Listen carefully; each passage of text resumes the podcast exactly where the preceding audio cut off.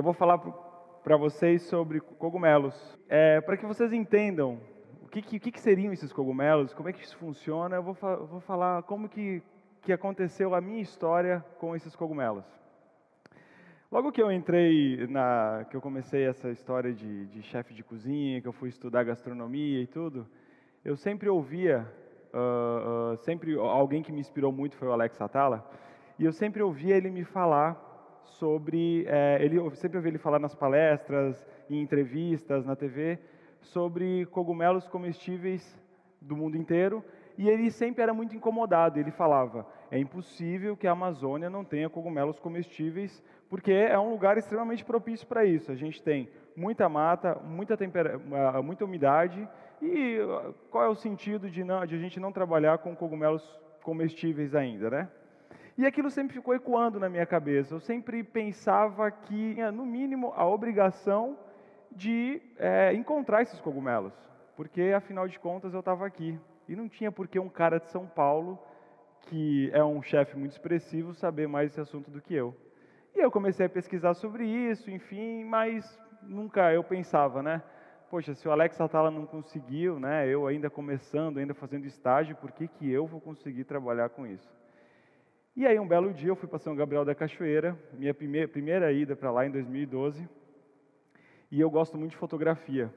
E eu estava andando pela mata, eu fui ao convite, eu tinha que preencher um protocolo, eu tive que visitar uns caboclos que tinha uma plantação de cebolinha, chicória, eu imagina, né, louco para ver coisa de índio e tal, formiga.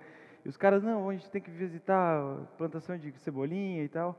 E eu estava andando lá, e aí eu vi uns cogumelos lindos no chão e fui lá e fotografei. E aí o caboclo falou para mim, rapaz, por que você está fotografando os cogumelos? Eu falei, ó, primeiro porque eu gosto muito de fotografia e segundo porque eu ainda quero encontrar um cogumelo comestível é, aqui uh, uh, na Amazônia. E para minha surpresa ele falou, ah, por que você não falou antes? Pô, a gente tem um monte aqui que a gente consome. Eu, tá, vamos lá ver então esses cogumelos.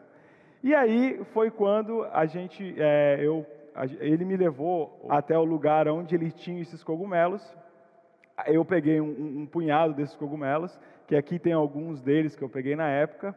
Eles comeram primeiro, obviamente, porque alguns cogumelos você só come uma vez, né?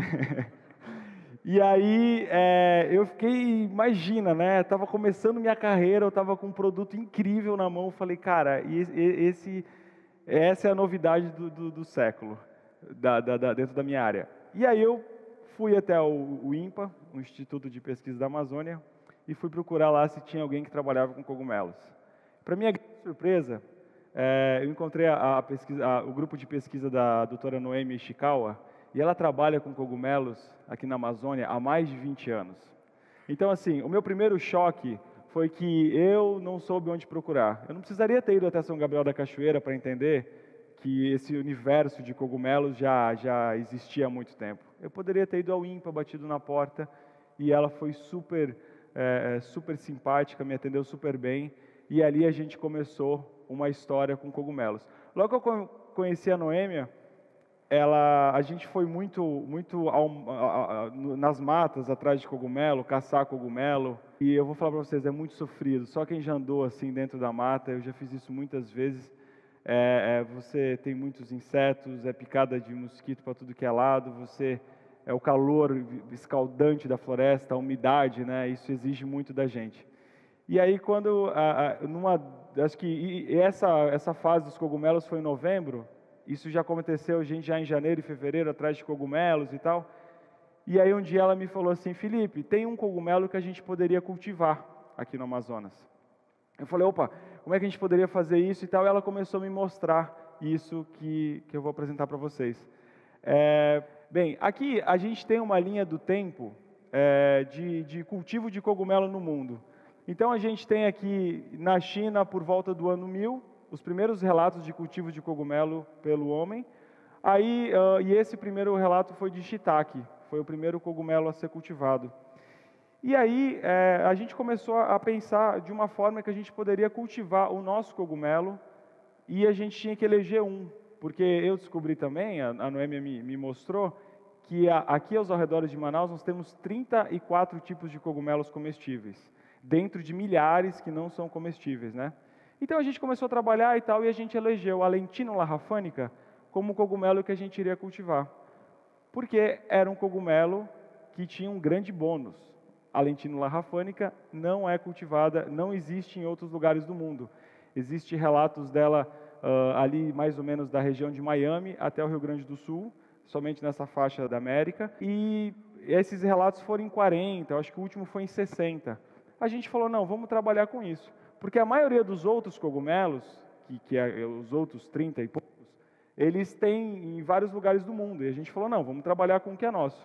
Então, a, o, a linha de, do tempo dos cogumelos começa no ano 1000 e vai até o ano de 2015, que foi quando a gente começou a trabalhar, foi quando, nesse ano, a gente teve a nossa primeira produção da lentínula rafânica. E eu vou mostrar para vocês um pouco de como isso começou. Aqui a gente tem o, o, os passos de como isso funcionou. É, mais para frente eu vou falar para vocês sobre a Fazenda, que é a nossa parceira. Uh, nós temos aqui, já com o grupo de pesquisa da Noêmia, as sementes inóculo, que ela fez dentro do IMPA. Então, ela pegou os esporos dos cogumelos que tinham nessa fazenda e colocou, é, criou mais sementes, multiplicou isso, para depois a gente fazer o processo de, de, de plantar os cogumelos uh, na, na, madeira. Aqui a gente tem é, essa, essas madeiras, que são castanheiras. Essa fazenda é, fica no quilômetro 240 é, de quem vai para Itacoatiara. E essa fazenda ela tem um milhão e meio de pés de castanheira de reflorestamento. Então eles têm vários talhões de madeira e eles precisam a cada pouco tempo é, é, fazer o desbaste dessas madeiras ou até tirar as árvores que não estão boas para que as outras cresçam melhor. Então essa madeira é que a gente usa, ou seja, a gente não precisa derrubar uma, uma árvore da, da mata, muito pelo contrário, o que a gente quer é a mata em pé mesmo. Então a gente planta os cogumelos aqui nessas madeiras. Uh, depois, é, depois de um tempo mais ou menos de uns seis a oito meses, a gente dá um choque térmico. E o engraçado disso é que a gente foi para o Japão ano passado e nós fomos no cultivo de cogumelos, de, de shiitake, e aí o, o shiitake é do mesmo gênero da lentinula rafânica, né? O shiitake é o lentinula edodes e a, e a nossa é a lentinula rafânica. E aí é, eles demoram dois anos para conseguir produzir o cogumelo a partir desse momento, dessa primeira foto.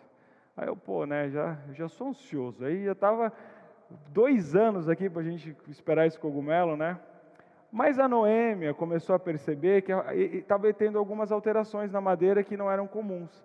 E a gente descobriu que por conta do clima, por aqui não tem o inverno, a gente tinha as madeiras, esse processo chegava em seis a oito meses. Então era um processo muito mais rápido. Depois desse processo a gente dá um choque térmico na, nessa madeira e depois de uns 20 dias a partir do choque térmico a gente tem os cogumelos. Aqui está eu e a doutora Noêmia. Essa foto foi logo no começo, acredito que foi em 2013 ainda. Esse processo, o outro já foi em 2014 e, 14, e a, o nosso já cultivo foi esse ano aí, há uns dois ou três meses atrás.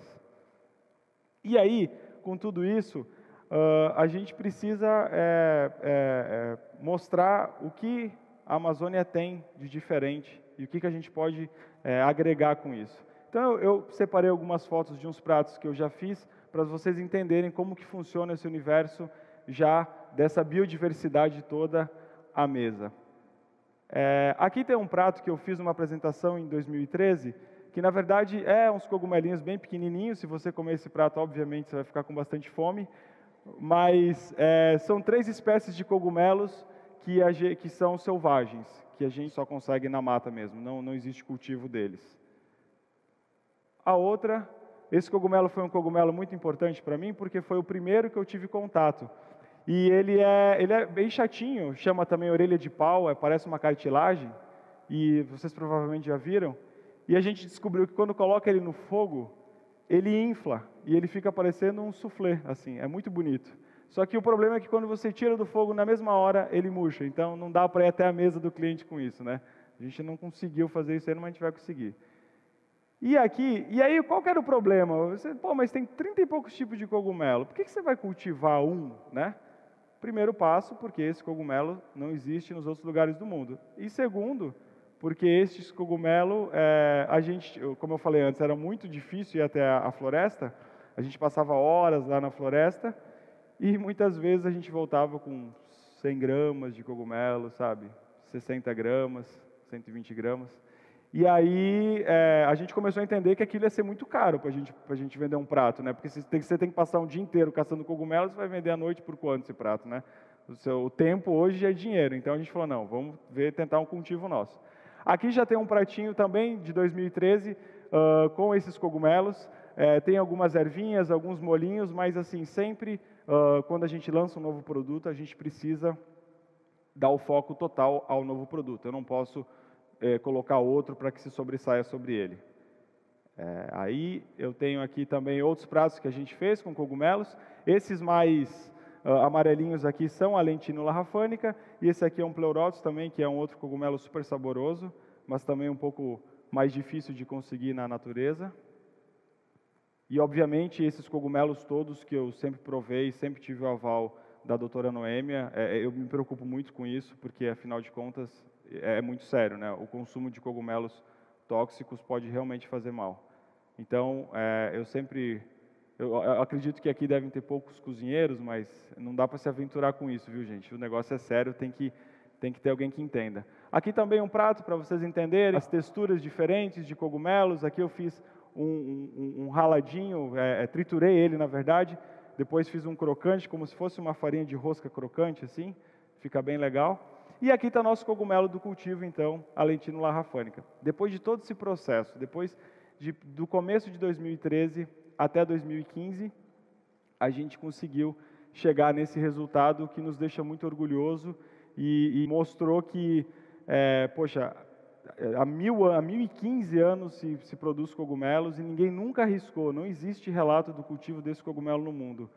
E quando o TED me convidou, eles falaram, olha, a gente quer mostrar o potencial que nós aqui dentro temos para nós mesmos. Porque eu já dei essa palestra sobre cogumelos várias vezes, só que eu tenho certeza que pouquíssimos amazonenses me assistiram. E isso me dói muito, porque afinal de contas a gente faz para a gente, não faz para vender para São Paulo. Eu acho que deveria sempre ser o contrário, a gente deveria trabalhar para nós e depois vender para o mundo, né?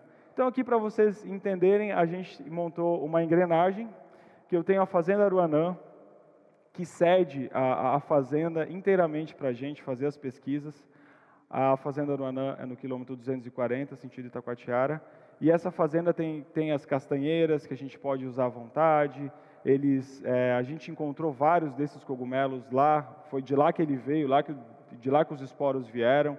Então eles cederam os esporos para que a gente conseguisse fazer a semente inóculo, para a gente conseguir produzir. O ímpar que é outra parte importante da engrenagem. São 20, mais de 20 anos aí o grupo da doutora Noêmia pesquisando sobre cogumelos, que tinha uh, esse projeto incrível na gaveta, e aqui eu, eu deixo esse, esse, esse apelo talvez para todos vocês, que às vezes a gente é, a gente espera, é o, é o que eu fiz, eu esperei sentado lá, poxa, e aí os cogumelos. E às vezes dentro de todas as áreas tem pesquisas incríveis que são feitas estão em gavetas, estão armazenadas, porque ninguém vai atrás, ninguém sabe. E esses pesquisadores estudam muito para que a gente use isso, não para que isso fique guardado numa gaveta, né?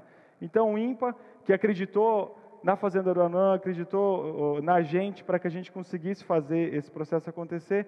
E o restaurante Banzeiro foi é, o, o, terceiro ponto, porque a, nós entramos com a ideia de dar valor agregado ao produto, para que esse produto também não caia numa feirinha. A gente quer dar um valor agregado, colocar nos melhores restaurantes do Brasil, uh, no Banzeiro, em Manaus e, e em outros restaurantes também, porque nós entendemos que quando cair na mão de chefes do Brasil inteiro, a gente consegue agregar o valor ao produto e consegue transformar esse produto num, num, num bem muito maior, né? E aí toda essa engrenagem, todo esse nosso trabalho move o que é o nosso verdadeiro legado para isso. Uso da biodiversidade da Amazônia.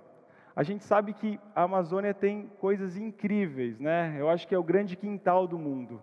Então, assim, a gente tem tanta coisa para usar aqui e tanta coisa legal. A gente não precisa derrubar uma árvore, a gente não precisa fazer queimadas, sabe? Poxa, esse, esse cogumelo, a gente, a partir do momento que ele está plantado, a gente pode colocar ele dentro da floresta mesmo, e a floresta mesmo é, é a estufa dele. Para o sul, o cultivo de shiitake tem que ter temperatura controlada. Então essa temperatura demanda energia. Se for, ela às vezes tem que ser mais quente, mais fria. A gente aqui, o nosso processo de energia, a gente precisa na furadeira na hora de fazer o buraco. E eu acho que só. O resto, todo ele é um trabalho totalmente sustentável, totalmente degradável, o que torna muito bacana. Então, a, o, o Alex tem uma fala que é muito bacana, ele diz que biodiversidade, quando sai da boca, não tem valor, mas quando entra na boca, tem muito valor. E é isso que a gente faz com esse produto, porque as pessoas que provam os cogumelos, elas entendem o valor que tem esse novo produto. Um novo ingrediente, nós entendemos que é, a Amazônia é incrível, né? Poxa, às vezes os turistas vêm para cá e eles já ficam malucos quando eles comem as farinhas, os tucupis, os nossos peixes. Só que a gente quer mostrar que a Amazônia tem muito mais do que isso. Esse é um ingrediente de, de, de milhares que a gente ainda tem para explorar aqui dentro da Amazônia. Então, é, esse novo ingrediente com o sobrenome Amazônia, o que é muito importante, que pode ser e com certeza vai ser é, super valorizado por chefes do mundo inteiro, porque afinal de contas, o, o, Japão, por exemplo, é um dos países que mais consomem cogumelos no mundo. Imagine para um japonês né, que, que acha isso aqui algo incrível, a gente já viu grupos de japoneses por aqui, poderem comerem lá na cidade deles um, um, um cogumelo cultivado e com o sobrenome Amazônia. E aí também, uh, o, não, por último, mas não menos importante, é a nova forma de oportunidade de renda, de emprego e renda. O que, que acontece, gente? Quando eu comecei a andar pela, pela, pelo Amazonas, aí eu já andei bastante, já passei São Gabriel da Cachoeira e subi 15 horas de barco ali para cima, eu comecei a entender duas coisas importantes. Antes, quando ele deu a palestra do SUP aqui, eu achei algo muito bacana que ele falou, que ele estava falando dessa energia do rio, e numa dessas viagens para São Gabriel da Cachoeira, um, um, um pesquisador me falou assim, ah, quando você pula dentro de um rio, você se conecta ao mundo inteiro, porque a água do rio vai indo, indo até chegar no mar, e o mar é todo conectado. E fiquei pensando aquilo realmente, né? Quando a gente está ali, a gente pode ter uma descarga de energia incrível. E, e o que eu entendi nesse, nessas minhas andanças por aí é que quem realmente preserva a natureza e quem a gente tem que pensar antes de qualquer coisa é quem vive na, na floresta. Porque as pessoas que estão na floresta, que lá, que lá elas, elas são quem realmente cuidam. Elas vão fazer uma caça de uma forma sustentável, ninguém caça para vender, para ficar rico, eles caçam para comer. Eles não têm interesse em derrubar árvores. Se eles vão fazer uma roça, uma roça que atenda a comunidade deles. Então, o incentivo para que a gente tenha, para que essas pessoas consigam desenvolver os seus papéis de uma forma que elas, que seja bom para elas também, para a gente é muito interessante. Então, nós, nós entendemos que quando a gente é, cria uma alternativa de renda para as pessoas que moram na floresta, sendo essa forma sustentável, é algo que, que deixa, que a gente entende que seja um, um, um grande legado. E assim, gente, eu acredito que Cada um pode fazer, cada um dessa sala, de formas diferentes, pode fazer algo pela, pela, Amazônia, pelo nosso, pelo nosso meio. Então, nós na gastronomia tentamos, da melhor forma, deixar nossa contribuição para a preservação, para, a valorização da Amazônia de uma forma sustentável. Então, eu queria deixar uma mensagem que eu acho que com um projeto que muitas vezes tem muita gente envolvida, a gente pode fazer muito mais pela Amazônia, pelo nosso entorno, com produtos que beneficiam uma grande cadeia. Muito obrigado.